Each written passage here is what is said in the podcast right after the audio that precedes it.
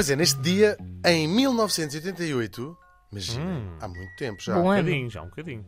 já foi, morria, Olha, morria em Ibiza. E pizza. Ibiza. Ibiza. Isso é um bom sítio para se morrer. Eu por Sim. acaso acho, já morri várias vezes em Ibiza. Às vezes de tédio, outras vezes de excesso de estupefacientes. Aos 49 anos. Tão nova. Tão nova. Isto não tão faz sentido nova. nenhum. Pois não. Até já estamos a ouvir. É uma, tan- Falta- uma tentada à vida. É mesmo, coitadinha, 49 anos. A é. cantora alemã Nico. Cantora. Sim, cantora alemã. Chamava-se ela Christa Päfgen. Ah, e nasceu em 1933 em Colónia, numa família que produz a cerveja que tem este mesmo nome e que os bêbados provavelmente conhecem bem. É uma daquelas grandes cervejas ah, alemãs. Portanto, gente cheia de dinheiro. Pois. Aquilo era só, quanto é que tu queres? Mais Sá, uma? sá, Ah, sá, sá, sim, sá, as notas sá, assim. sá, Sá, sá, sá, sá. sá, sá. À base de uma, uma base de clientela que, se os visse na rua, provavelmente nem conseguia cumprimentar. Acontece, quem tem negócios de álcool já sabe como é que é. Bom, só que a vida vai dar uma reviravolta. Isto é um período muito conturbado. A história Ah. da Alemanha Ah, não me da digas. Europa. Portanto, se ela nasceu em 38, façam vocês as vossas contas. E é verdade, a guerra, o pai até acaba por ser morto. Nunca se soube muito bem até como. Se num campo de concentração, se durante Cirrose? a guerra. Não. Porque ele é como todos os milionários, vende, mas não bebe. Claro, não Ah, consome. exato, Pois, com exato, certeza. E aquilo dá, tem, tem assim, de facto um revés. E ela e a mãe, quando a poeira assentou, ou seja, depois da guerra, vão se mudar para Berlim, onde a Nico vai ter uma série de eh, empregos, entre os quais vender lingerie numa loja bastante Lingerie. famosa. Lingerie. Uma cuecas e sutiãs, truces, eh, cerolas. Truces. É verdade. Trouxeste, trouxeste. Truces. Truces. E é lá que ela vai ser descoberta por um fotógrafo de moda famoso, é o Tobias. Ah, Tu a sabias. Ahm, ora, ele tinha estado apaixonado por um outro tipo ah, que se chamava Nico. Hum. Ah, e então eles ficaram amigos e ele, tratava assim, devia ser daquela coisa para não se esquecer. Ai meu Deus! É um bocado fora, tratava por É- Nico. Isso é muito estranho. É um bocado. Mas ela achou graça e usou este nome para o resto da Eu vida. pensava porque, porque, ela- que é porque ela adorava os programas de Nicolau Breiner. Ah, Nico que... Dobra. Eu sou Nico. É- olha, era uma boa trilha também. Nico Dobra. Nico dobra, pá. Aqui temos, por acaso. Ahm, ela era muito giraça, era assim uma figura, uma figura e então vai começar a trabalhar como modelo. Portanto, este fotógrafo de moda descobriu-a, vá. E torna-se uma sensação. Ela é amiga de toda a gente fixe. Aliás, ao longo desta biografia, hoje, vamos só dizer, ela era amiga de gente- toda a gente fixe. Toda a gente fixe, consigo imaginar, desta época. Era amigo dela em Paris, por exemplo. Ela vai ser contratada pela própria Coco Chanel. Uma coisa é seres contratada pela Chanel. Outra- também eu Pois, já fui. Outra é mesmo Claro. receberes o telefonema da. Cocô. Da própria. Claro. A Chevonique? Posso lá Canico? Canico. Canico. Ela diz assim: "A trabalhar para a Chanel, claro, vou. E foi. Só que passa ao pai ao segundo dia. Se isto não é para mim, e nem sequer avisou, desapareceu, foi-se embora. e fez a mochila e faz-se ao mundo. Ela viveu em muitos sítios do mundo, mas desta vez vai parar a Nova York e vai estudar para ser atriz na Academia do Lee eh, Strasberg, que a gente também já falou Estudar. vezes. Estudar para ser Estudar. atriz.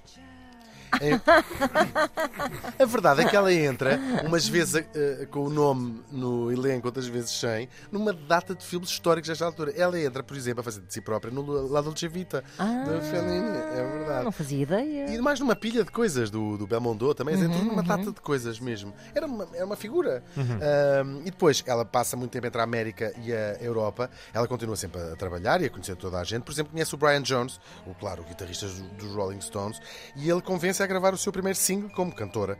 Ah, como, cantora. Sim, como isto começou. Estou a brincar, mas é, há figuras que são. Que é difícil pô-las. Partilhá-las, claro. encaixá-las. sim, Encaixá-las, claro. Através do, do, do Brian Jones, ela vai entrar em Nova York no, no círculo da, da figura do momento, o Andy Warhol, que ele estava ali a abanar a cena artística com a sua Exploding Plastic Inevitable. Sabem o que eu estou a dizer? A Factory, no Uhum, fundo, que juntava tudo o que era gente moderna a, a fazer, a fazer coisas. É uma série, isto é uma série de performances, esta, esta, esta Exploding Plastic, ah, da música ao cinema, que no fundo era um showcase ou showcase de, de- toda a gente que andava a fazer coisas assim originais. Ela vai, vai ser a estrela de um dos seus filmes, os Chelsea Girls, a que depois vai ser, curiosamente, o título, curiosamente, não é curiosamente, o título do seu primeiro álbum, com, onde ela já canta uma música de outro amigo seu, o Bob Dylan.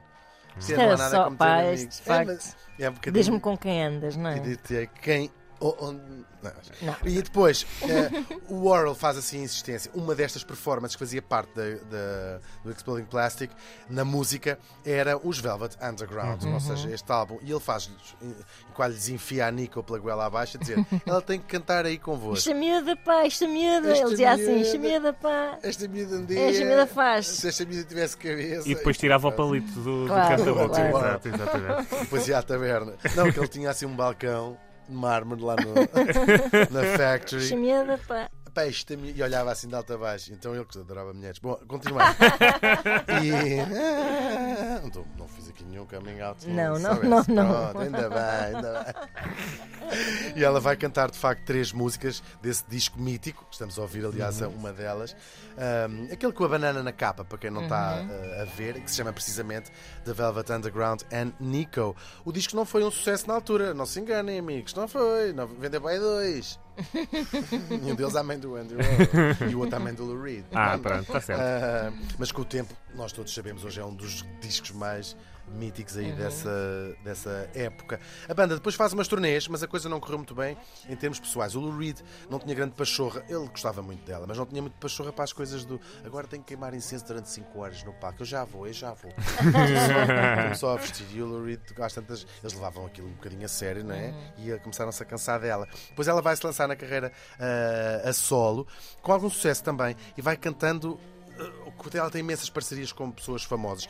Eu vou continuar o name dropping, não é? Mas quem a convenceu a escrever as suas próprias letras foi o Jim Morrison, dos Doors, naturalmente. E depois até a própria Maria João Avilés, uma altura. só, só me falta dizer a Maria João Avilés. Fica já aqui dito. Disse-lhe assim: Ó, Nico, não se vista assim, por amor de Deus. Estou a brincar. E ela vai cantar de facto todo, todo o mundo, da Europa à América, da Ásia à Austrália, uma altura muito intensa de, de trabalho, com muitas parcerias. Que tem ao mesmo, du- ter muitas parcerias mostra duas coisas. Ao mesmo tempo que reconheciam o talento, ou pelo menos eh, esta eh, lado de figura, mas também o facto de, olha, depois, gente, depois eu ligo-te outra vez. Então Pois. agora, já, oh, Jim Morrison, não te lembras de mim? Bem, coitadinha. Ahm, a verdade é que é uma carreira muito errática e também muito errante, porque ela vive durante, em muitos sítios aí, eh, pelo mundo. Ah, e vemos isto também nos discos ah, e tal, nas parcerias, como eu, como eu disse. Em grande parte, isto vem, esta inconstância, de uma ah, triste dependência à heroína que ela teve durante mais de 15 Pois. anos. Ah, e há milhares de histórias de coisas que ela fazia assim completamente fora, Fora, uhum. de texto não aparecer, a, a aparecer e ser pior que não, mais valia não ter aparecido. e a vida pessoal dela também não foi fácil. Ela teve um famosíssimo na altura romance com o Alain Delon. Isto não para.